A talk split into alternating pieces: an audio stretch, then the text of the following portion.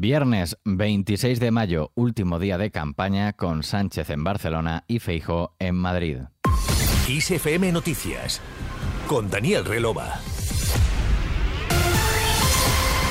Último día de la campaña electoral para las elecciones del 28M que acaba marcada por la investigación de supuestas tramas de compra de votos en enclaves como Murcia, Melilla y Mojácar y que ha provocado un cruce de acusaciones entre los dos principales partidos.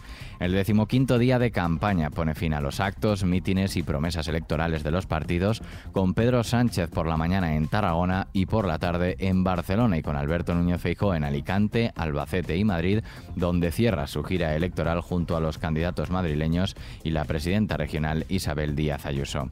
Quien estuvo ayer en la capital apoyando a sus candidatos para el ayuntamiento y la comunidad fue Sánchez, quien durante el acto pidió al electorado de izquierdas de Madrid concentrar el voto en el PSOE. Si te importa defender la educación pública, si consideras importante que hay que defender la sanidad pública, si crees importante defender el sistema público de pensiones y revalorizar las pensiones conforme al IPC, si crees importante revertir los recortes en el Sistema Nacional de Dependencia y hacer de la economía de los cuidados una economía accesible y universal para aquellas personas que necesitan también de la atención a la dependencia. Si consideras que es importante tener gobiernos feministas, gobiernos que defiendan el patrimonio de todos, que es el estado del bienestar, si consideras que todo eso es importante, entonces tienes que votar el próximo 28 de mayo, defenderlo y defenderlo con el voto al Partido Socialista Obrero Español.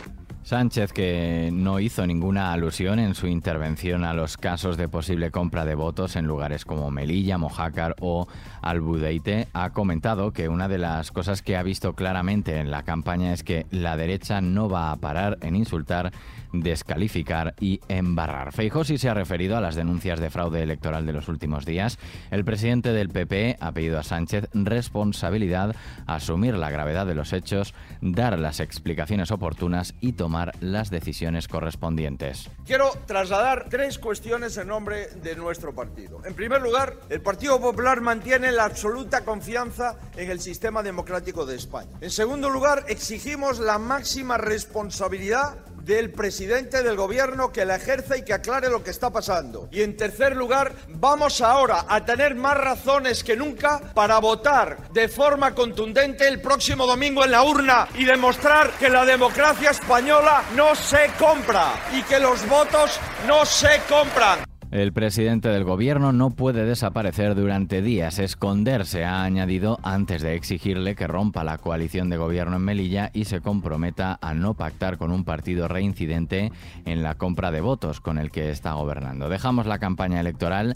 La ley de vivienda, que entre otras medidas limitará el precio de los alquileres, entra en vigor este viernes una vez que el texto se publicó ayer en el Boletín Oficial del Estado, con lo que se empezará a aplicar antes de las elecciones autonómicas y municipales de este domingo. No obstante, quedará para el próximo 1 de enero de 2024 lo relativo a los incentivos fiscales que se aplicarán en el IRPF a los arrendamientos de inmuebles destinados a vivienda. Por otro lado, los sindicatos sanitarios y educativos de la Comunidad de Madrid han convocado una huelga conjunta este viernes con la jornada de 35 horas semanales como reivindicación principal. En el ámbito sanitario, más de 78.000 profesionales del Servicio Madrileño de Salud están llamados a participar en esta jornada de huelga promovida por cuatro de los cinco sindicatos mayoritarios en el sector. Y seguimos en Madrid con la amenaza de las previsiones de lluvia. La 82 edición de la Feria del Libro abre hoy sus puertas en el Parque del Retiro con la ciencia como tema central y en la que un millar de editoriales ofrecerán sus novedades hasta el próximo 11 de junio. Nos vamos precisamente con el tiempo.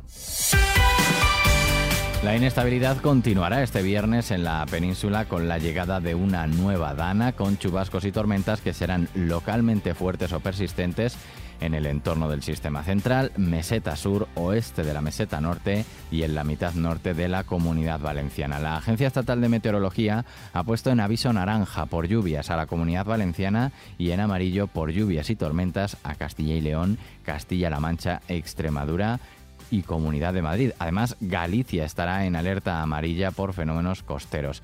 Se prevé cielo nuboso en buena parte del interior peninsular e intervalos nubosos en el resto de la península y Baleares, sin descartar chubascos o tormentas de carácter más débil. Terminamos en Barcelona.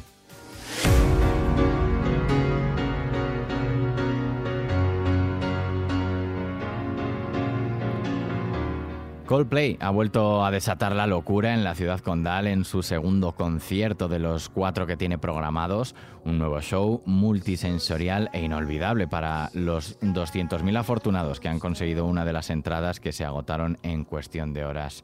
No obstante, el concierto va más allá de la música. La banda busca crear conciencia social acerca de la emergencia climática en la que estamos inmersos y por ello Chris Martin y los suyos se han comprometido a reducir en un 50% sus emisiones de CO2 respecto a la gira que llevaron a cabo en 2016.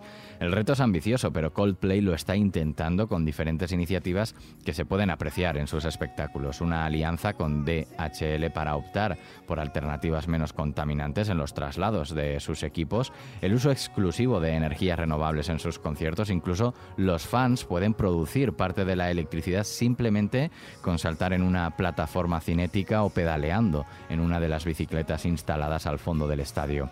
Iluminación LED, baños que reducen la presión de agua o fuegos artificiales de nueva generación con menos carga explosiva y sin químicos añadidos son otras de las medidas. Aquí cerramos este podcast de XFM Noticias con Susana León en la realización y Daniel Relova quien te habla en la producción. Que pases un buen día.